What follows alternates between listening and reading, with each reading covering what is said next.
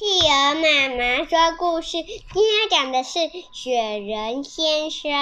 哦，今天要讲的是奇先生妙小姐智茂世界儿童图画丛书《雪人先生》。现在好热，不过我们要来讲冬天的故事。再过两天就是一年一度的圣诞节了哦，这是圣诞节的故事吗？嗯。这天晚上，天空突然飘下皑皑的白雪，这场雪整整下了一个晚上都没有停，数不尽的雪花到处飘来飘去，覆盖着沉静的大地。放眼望去，全是一片银白色。窗外的世界在一夜之间完全变了，树梢、屋顶、马路和田野全都盖着一层厚厚的白雪。天亮以后，人们从窗户向外望，高兴地大叫：“哇，下雪啦！到处白茫茫的一片，大地好像白色的毛毯，好好看呢！”不久，太阳公公露出可爱的笑脸，小朋友也高兴，兴高采烈地冲出家门，到雪地上玩耍。东东和娃娃穿着厚厚的外套，围着毛茸茸的围巾，手上戴着暖和的毛手套，一起到外面和小朋友打雪仗。东东开心的大叫。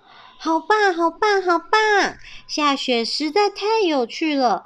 我要用雪球堆一个大雪人。娃娃也兴奋地又跳又喊：“好啊，好啊，我来帮你！”小朋友看到这片银白色的大地，高兴地又吼又叫：“哇，好好玩，好有趣啊！”因为他们从没有见过这么多的雪，有的小朋友急忙跑回家推雪橇，顺着山坡往下滑，就像驾着白云在天上飞一样，好玩极了。有些小朋友在雪地上打雪仗，用雪球互相丢来丢去。东东和娃娃在一方一旁费力尽力气地捏着雪球，小脸冻得红彤彤的。他们又捏又揉，终于堆成了一个可爱的雪人。圣诞夜在大家的欢笑声中悄悄的来临了。这一天，所有的小朋友很早就回家，和家人吃完丰盛的圣诞大餐后，一大早就上床睡觉了。上床睡觉前，他们都不会忘记在床头放一只袜子。为什么要放袜子？因为是圣诞节。圣诞节放袜子做什么用的？送礼物。哦，给圣诞老公公送礼物的。所以希望第二天一睁开眼睛就能看见圣诞老公公送来的圣诞礼物。不过今年的情况可不像往常那么顺利喽。你知道为什么吗？原来负责替小朋友分送礼物的圣诞老公公在半路上遇到了麻烦。看来分送礼物的工作可能要被耽搁了。小朋友，你是不是也很替圣诞老公公担心呢？想知道他到底遇到什么麻烦吗？这一切都是白雪惹的祸。路上厚厚的积雪，害得圣诞老公公动弹不得。他那辆装着满满礼物的雪橇，深深的陷进雪地里面。拉雪橇的驯鹿不论怎么使劲也拉不动。圣诞老公公急坏了，他忧愁的想：“ 哦，这可怎么办？怎么去送礼物呢？”他用力的把装着礼物的大袋子拖到雪地上，很无助的坐在上面，左思右想，就是想不出补救的办法。圣诞老公公沮丧的自言自语：“ 哎呀，我如果不能在圣诞节早上小朋友醒来之前把礼物放进他们挂在床头的袜子里，小朋友一定非常伤心，以为自己不乖才收不到礼物。哦，这样一来，我的罪过可就大啦。”唉，我该怎么办呢？他拼命地敲着自己的脑袋，不停地叹气。圣诞老公公东张西望，突然看见不远处的地方有一个小朋友堆成的雪人。他盯着雪人看了三秒钟。脑海里立刻出现一个妙主意。他高兴地叫起来：“嘿，对了，这个雪人或许可以帮我的忙诶！”圣诞老公公走到雪人旁，对雪人说：“哎，可人可爱的雪人，你愿不愿意帮我的忙？”雪人静悄悄地站在那里，一句话也没说。小朋友，你们都知道雪人根本不会说话，对不对？对。但是圣诞老公公可不是普通人哦，他自有妙计。他心里想：我必须先施点法术，让圣雪人变成有生命的人。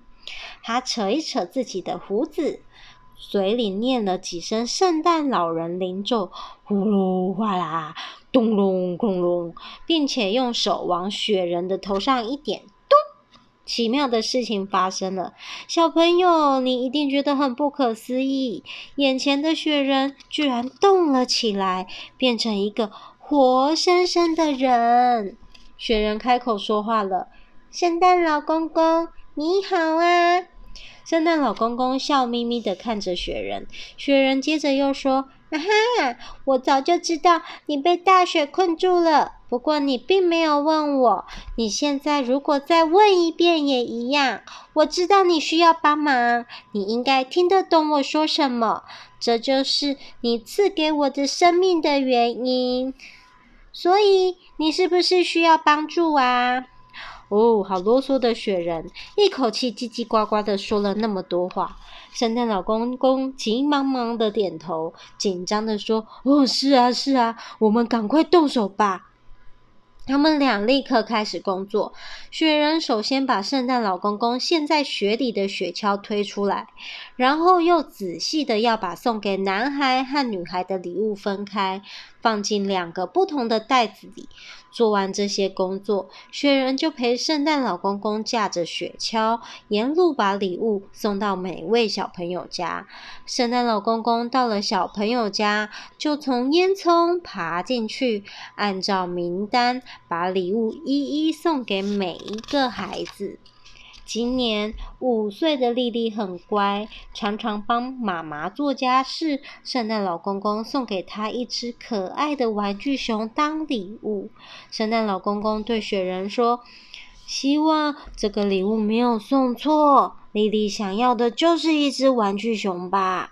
雪人回答：“没错，没错，名单上就是这么写的，一点也没错。”七岁的东东在这一年内一直都很听爸爸妈妈的话，是个乖宝宝。圣诞老公公决定送给他一辆最新型的玩具小汽车。圣诞老公公有点担心的说：“哦，东东应该会喜欢这辆小汽车吧？他如果不喜欢，就糟了。”雪人很肯定的说：“不会啦。”东东昨天晚上祈祷的时候，就是想要这种玩具小汽车的呀。您放心。